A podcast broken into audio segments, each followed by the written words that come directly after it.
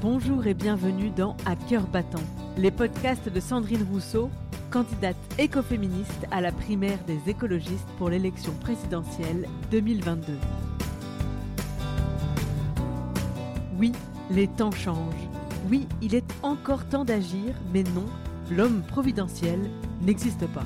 La femme providentielle non plus d'ailleurs. C'est pourquoi cette femme, Sandrine Rousseau, n'est pas entrée en campagne pour sauver la France, mais plutôt pour partir à la rencontre de ses forces vives, de ses citoyennes et de ses citoyens. Vous écoutez À cœur battant, des conversations avec Sandrine Rousseau, animées par les membres bénévoles de sa campagne. Je suis Clémence Bodoc, militante écologiste, et je lui tends le micro cette semaine. Pour réagir à l'émission, rendez-vous sur sandrinerousseau.fr. Écrivez-nous pour nous partager vos réactions, questions. Et si le cœur vous en dit, rejoignez-nous.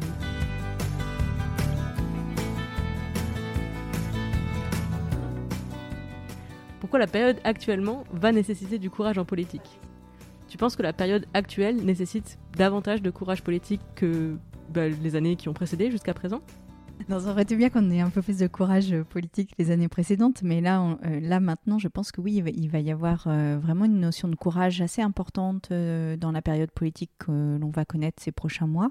Déjà parce que le Rassemblement national monte quand même beaucoup et que surtout, plus que hum, les sondages ou les statistiques, c'est que les thèmes qu'il porte deviennent les thèmes euh, d'actualité un peu récurrents. Euh, non pas du tout qu'il ait raison, mais qu'en fait il a imposé ces thèmes politiques dans le débat politique, ce qui est un problème, hein, parce que euh, pour gagner en politique, en fait, il faut imposer ces thèmes. donc pour la gauche, par exemple, on a vraiment connu une disparition de nos thèmes du débat politique. Par exemple, la question des impôts. Euh, l'impôt, c'est vraiment euh, euh, l'instrument de base de la solidarité. C'est ce qui permet de faire les écoles gratuites, les hôpitaux, tout ça. on n'en parle plus du tout. C'est-à-dire que l'impôt n'est vu que comme une espèce de charge insurmontable. Et c'est vrai que c'est sans doute une charge pour les personnes qui ont les plus faibles revenus. Par contre, pour ceux qui ont les plus hauts revenus, leur enrichissement a été très très important ces dernières années. Donc, c'est pas du tout une charge pour eux. donc, en fait, par exemple, l'impôt, euh, c'est un sujet politique. Qu'est-ce qu'on fait de cet impôt? Euh, Quel degré d'égalité on veut? À quoi sert cet impôt? Comment est utilisé cet argent? Etc. Ça, ce sont des thèmes politiques. Si on parle sécurité, attentat, terrorisme, eh bien, c'est un autre thème politique. Tout le monde dit la gauche doit parler euh, attentat terrorisme, bien sûr, mais euh, moi je veux bien en parler, il n'y a pas de problème, mais je veux aussi qu'on parle de l'éducation, de l'accès à l'éducation, de la fiscalité, de l'écologie, euh, du prendre soin, de, de, la formation d'une manière générale, de la culture. Enfin voilà, qu'en fait on, on, se dise aussi quelle société on veut construire, parce que là on a l'impression d'être en lutte permanente. Je ne sais pas si tu as remarqué, mais tous les sujets c'est on lutte. Alors on lutte contre ceux qui nous veulent du mal, on lutte contre la crise, on lutte, on lutte, on lutte. Mais sauf qu'à un moment donné, c'est, il est entre nos mains de décider ce que l'on veut faire euh, de notre société. Quelle part de notre revenu on est prêt à laisser pour qu'il y ait des services publics, pour qu'il y ait des métros, pour qu'il y ait des hôpitaux, des écoles, euh, euh, un système de retraite, etc. et qu'est-ce qu'on veut faire ensemble? Qu'est-ce qu'on veut mettre au premier plan comme valeur qui nous constitue? L'identité, par exemple, c'est un sujet qui est très intéressant parce que l'identité aujourd'hui est réduite à la question de l'identité euh, du drapeau, de la nation. Mais en fait, l'identité, c'est bien d'autres choses. Et euh, par exemple, en France, on pourrait se poser cette question de savoir quelle est notre identité euh, sociale, sociétale, économique. Qu'est-ce que l'on veut, par exemple, comme solidarité? Aux États-Unis, ils ont répondu à cette question quasiment rien, c'est chacun pour soi. Nous, on a fait un choix historique très différent de dire on veut que chacun et chacune ait un droit d'accès à l'école, quel que soit euh, quel que soit l'endroit où il vit, quelle que soit euh, euh, la langue maternelle, euh, quel, que soit son niveau social, tout le monde a le droit à l'école. Tout le monde a le droit à une culture de proximité. Tout le monde a le droit à des hôpitaux gratuits, à des soins. ça, c'est un choix politique. Et profondément, finalement, c'est notre identité sans doute beaucoup plus que le fait d'avoir un drapeau de trois couleurs dont personne, ni toi ni moi, n'avons choisi les couleurs, par exemple. Alors que l'identité sociale que l'on se construit, eh bien, euh, nous, on peut choisir ça. On peut choisir, faire des choix politiques autour de cette identité sociale. Donc ça, euh, par exemple, c'est parmi les thèmes où la gauche a complètement, et évidemment l'écologie a complètement euh, euh, perdu la bataille euh, culturelle là-dessus, alors qu'on doit regagner cette bataille culturelle pour gagner la présidentielle. Et donc ça, ça va faire partie de ce courage politique qu'il va falloir avoir, que de ne pas juste répondre à la question de oh, mon Dieu, qu'est-ce qu'on peut faire pour assurer la sécurité et, pas juste répondre en termes de nombre de policiers, etc., bien que ça soit aussi important, mais qu'on pose la question aussi différemment en disant mais la sécurité, c'est aussi la sécurité de ne pas tomber dans la pauvreté, la sécurité que d'être sûr que son enfant ait accès à des études. La sécurité que si j'ai un cancer, eh bien, euh, euh, j'ai des soins gratuits et je ne tombe pas dans la pauvreté à cause de ce cancer. Voilà, c'est ça aussi la sécurité. Et en l'occurrence, c'est aussi une sécurité environnementale, enfin une, sécurité écologique.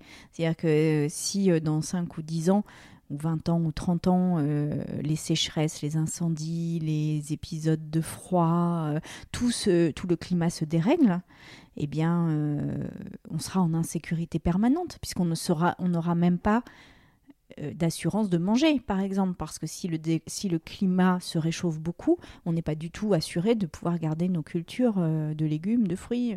Donc euh, c'est aussi une sécurité. Donc ça, ça va vraiment faire l'objet, ça va être très important dans la campagne présidentielle que de reparler de sécurité, mais d'une sécurité englobante, inclusive, et d'une sécurité qui en fait est une sécurité de construction politique. Je vois ce que tu veux dire quand tu expliques que le Rassemblement national a sans doute gagné une bataille euh, culturelle dans les, dans les médias actuellement, parce que c'est vrai que si je prends l'actualité des dernières semaines, on enregistre cet épisode euh, mi-mai, on a, euh, je sais pas, une tribune écrite par des généraux à la retraite qui appellent carrément à prendre le pouvoir, mais oh, regardez là, un maire écolo qui a supprimé une subvention à une association sportive locale. Ça paraît quand même difficile de réussir à hum, regagner du terrain sur cette bataille dans ces conditions-là. Qu'est-ce qu'on pourrait faire? Qu'est-ce que les écologistes peuvent faire pour réussir à non pas imposer leur thème, parce qu'en plus c'est pas le fonctionnement euh, politique et social euh, de, la mouvance écologiste, hein, c'est pas d'imposer les choses, mais qu'est-ce qu'on peut faire? Euh, on, peut faire plusieurs choses, mais déjà poser peut-être ça, c'est que on n'est pas sûr de réussir parce que la vague qui monte est une vague quand même euh, très forte.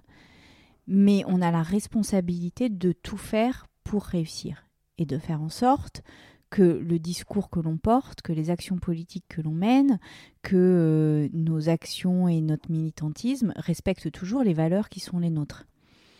Et donc, euh, après, on, une partie de cette chose-là ne dépend pas de nous, hein. c'est-à-dire que ça dépend aussi euh, des personnes qui votent, euh, de leur conscientisation, etc. Puis en face, on a aussi euh, des médias quand même qui sont non-stop, en boucle sur, sur ça. Mais en tous les cas, nous, notre responsabilité, et moi en tous les cas, ma responsabilité en tant que candidate à la présidentielle, candidate écologiste à la présidentielle, c'est de réaffirmer les valeurs et de dire oui, je veux bien qu'on parle sécurité, mais alors on va parler sécurité d'une manière générale. Je veux bien que l'on parle terrorisme, mais alors alors on va élargir la focale pour essayer de comprendre, par exemple, comment les groupes terroristes sont financés, par quoi? Et quel est le rôle de la prédation des ressources, par exemple, dans le financement de ces groupes terroristes?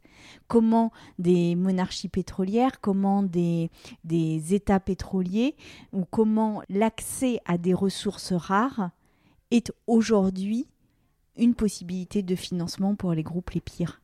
Et donc, euh, moi, je veux bien qu'on parle de terrorisme, mais qu'on ne parle pas juste de vidéosurveillance, qu'on parle de ce qui nourrit très profondément le terrorisme à l'international, et notamment ces, conflits autour euh, des ressources et de l'argent que cela génère.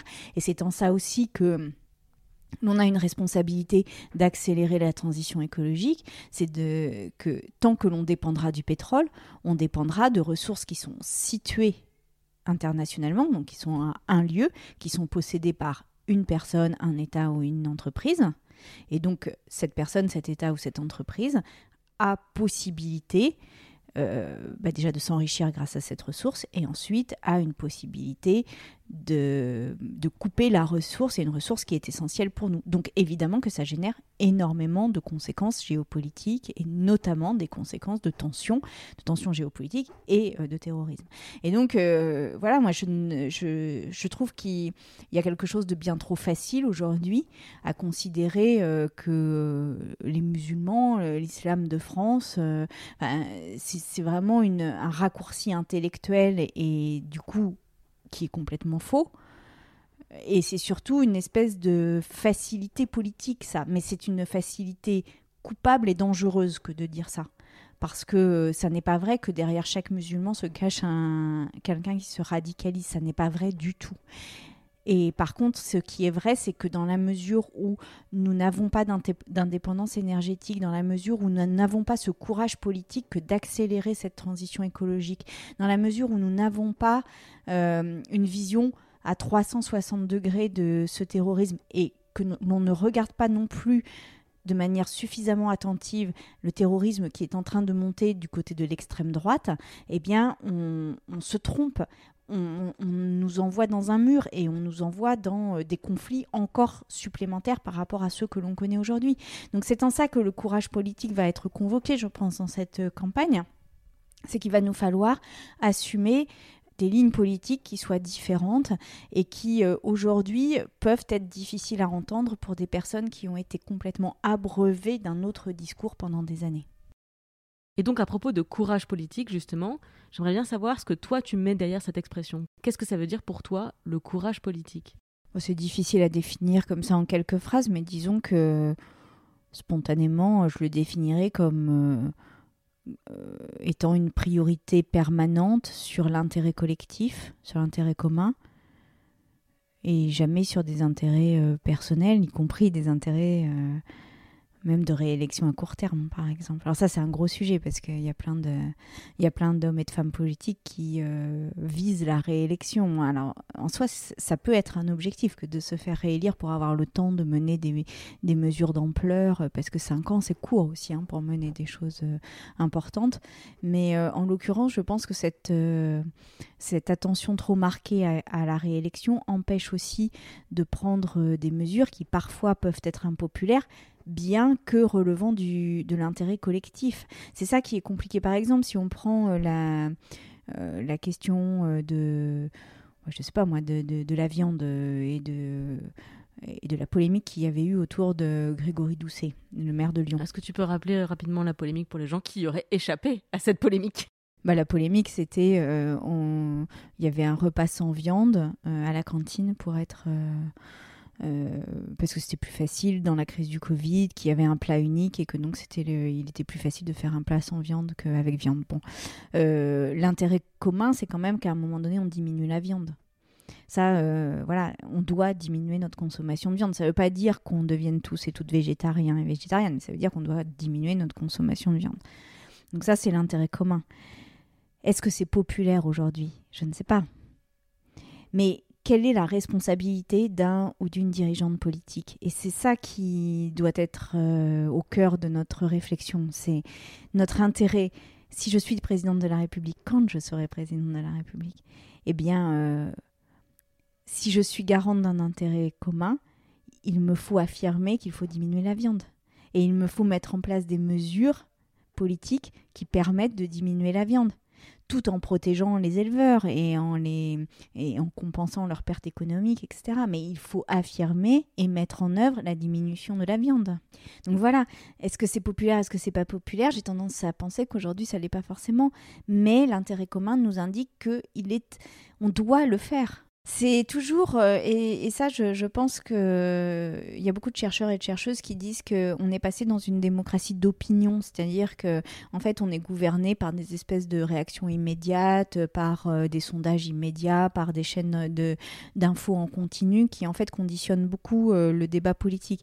Et c'est pas faux, je pense que ça c'est vraiment un raz-de-marée et qu'être courageux c'est sans doute aussi et être courageux, c'est sans doute aussi résister à ce raz-de-marée. Et se dire que oui, on a toujours comme euh, ambition le moyen et le long terme. Et que l'on construit non pas juste pour demain, mais pour euh, dans 10 ans ou pour dans 20 ans. Est-ce que les mesures qui sont à prendre dans les années à venir pour nous éviter d'aller dans le mur d'un point de vue euh, écologique, est-ce que ces mesures sont nécessairement impopulaires? Est-ce que, enfin, j'aimerais bien t'entendre là-dessus pour peut-être rassurer ou préparer notre auditoire, je ne sais pas. Mais est-ce que euh, les, mesures qu'il faut prendre, qui s'imposent à la défense de l'intérêt commun, de l'intérêt collectif, sont nécessairement impopulaires, c'est-à-dire sont nécessairement euh, douloureuses, pénibles, vont nécessairement engendrer de l'inconfort, voire une forme de violence sociale dans les années à venir de ce point de vue-là, les États-Unis sont un exemple assez intéressant à regarder de près parce que les États-Unis euh, se sont braqués et ont élu Trump. Et ils se sont braqués euh, contre une évolution de leur société. Et donc, ils ont eu cinq ans de Trump qui euh, les a renvoyés en, arrière et leur a garanti que les choses ne bougeraient pas. Et puis après Trump et après quand même ce qui relève d'un petit traumatisme, euh, il y a eu, euh, y a aujourd'hui Biden et, Harris. Et que ce soit Joe Biden ou Kamala Harris, euh, ils ont une toute autre manière de faire les choses. Et autant les Américains étaient réputés avoir peur des mesures environnementales pour leur économie, pour leur société, ils ne voulaient pas prendre, prendre de mesures écologiques fortes. Et ce qu'ont fait Joe Biden et Kamala Harris, et que je trouve très intéressant et qui est la base de mon programme aussi, c'est de dire, mais on va d'abord faire du social énormément, c'est-à-dire qu'on va faire de la redistribution et de la redistribution massive. 80% des foyers américains vont recevoir un chèque de 1400 dollars quand même.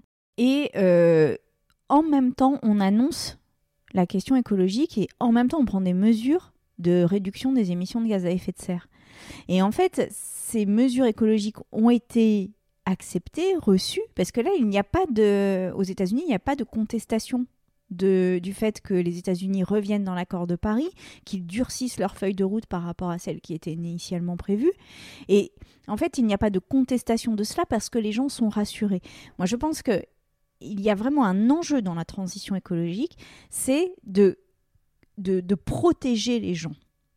Et ça, c'est en ça que je trouve que le discours de certains, euh, mais notamment de certains de mes adversaires dans la, primaire écologiste, n'est pas suffisante de ce point de vue-là. C'est-à-dire ça n'est pas secondaire. La protection des personnes, elle est première en fait. Et elle ne vient pas juste en conséquence de la transition écologique. Parce que sinon, euh, on génère énormément de, réactions, euh, d'opposition, etc. Et donc, faisons ce, bouclier social, faisons cette protection sociale vraiment majeure, massive, et dans le même moment politique, faisons la transition écologique. D'accord. Donc le, les mesures sociales ne sont pas euh, un gain si la transition réussit, c'est un moyen d'arriver à réussir à faire la transition. Exactement. Ok. Est-ce qu'on pourrait peut-être développer un exemple de mesure concrète? Euh, Toi, présidente, cette formule, euh, est-ce que tu pourrais développer par exemple une mesure sociale euh, qui aurait des conséquences pour, positives pour la transition écologique, nous exposer un raisonnement de, de, cette sorte La première mesure que je prendrai quand je serai présidente de la République, c'est le revenu minimum d'existence. C'est-à-dire mettre en place immédiatement un revenu minimum d'existence. Alors à 850 ou à 900 euros, mais faire en sorte que chacun et chacune dans la société, dès lors qu'il a ou qu'elle a 18 ans, ait le droit à un revenu minimum. Point sans discussion, sans contrôle a priori, des contrôles a posteriori éventuellement euh, si, vraiment, euh, si on constate des choses, mais euh, en les cas, pas de contrôle a priori. Voilà. Bon, bah ça, par exemple, c'est la première mesure que je prendrai. Parce que je pense que c'est sur la base de cette mesure-là qu'on pourra construire autre chose après. Pourquoi alors? Quelles conséquences positives pour la transition écologique? Eh bien, parce que si vous dites que vous faites la transition écologique, vous, vous mettez en tension des secteurs comme euh, celui de l'automobile ou, du pétrole. Donc il y a des personnes qui vivent de ces secteurs-là, qui ont des salaires euh, liés à ces secteurs-là, etc. Et donc il faut garantir à ces personnes qu'elles ne tomberont pas dans la très grande pauvreté. Et c'est pour ça que la deuxième mesure que je souhaiterais prendre, c'est faire en sorte qu'on finance cinq années d'études à toute personne qui le souhaite à partir de 18 ans.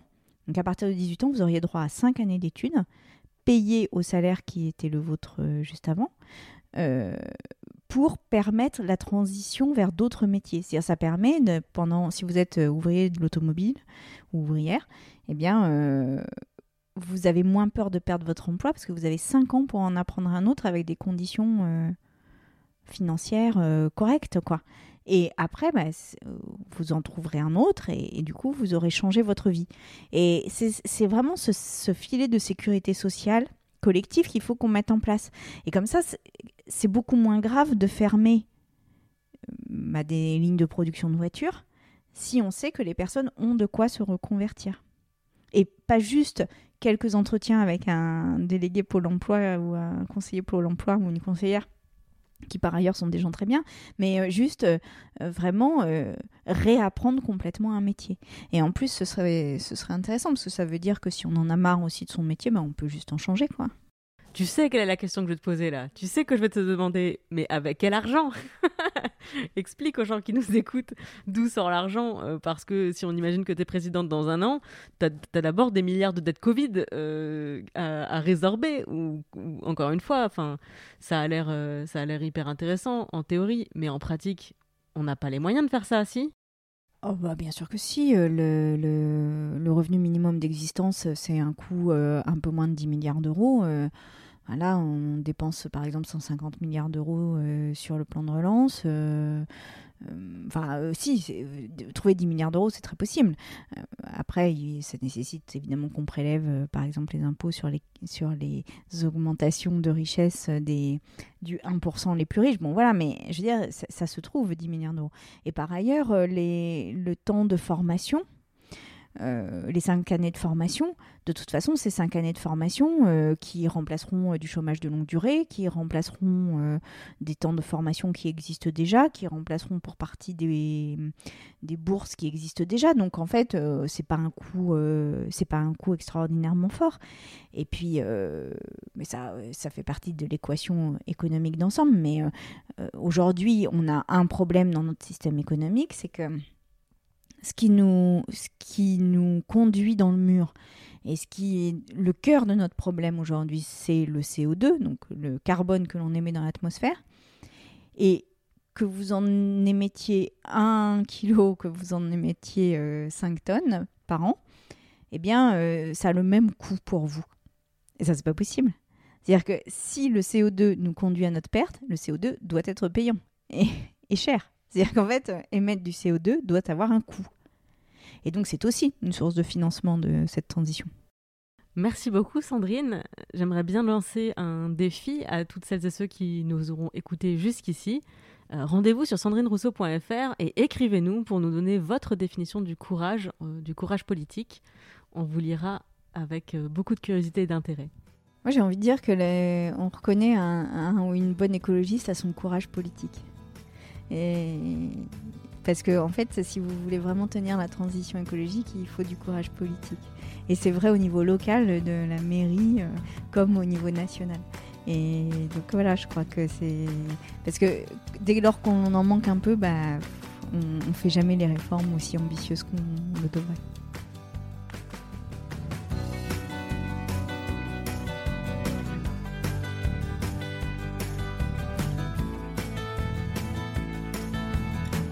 Venez d'écouter À cœur battant, conversation avec Sandrine Rousseau. Si cette émission vous a plu, abonnez-vous à ce podcast et surtout, faites-le connaître autour de vous en le partageant à vos cercles, en y ajoutant 5 étoiles et un commentaire sur iTunes. Chaque geste compte. Vous voulez réagir à l'émission, poser une question, partager une réflexion, voire même participer à la campagne? Mais avec grand plaisir Rendez-vous sur sandrinerousseau.fr et si le cœur vous en dit, rejoignez-nous. À bientôt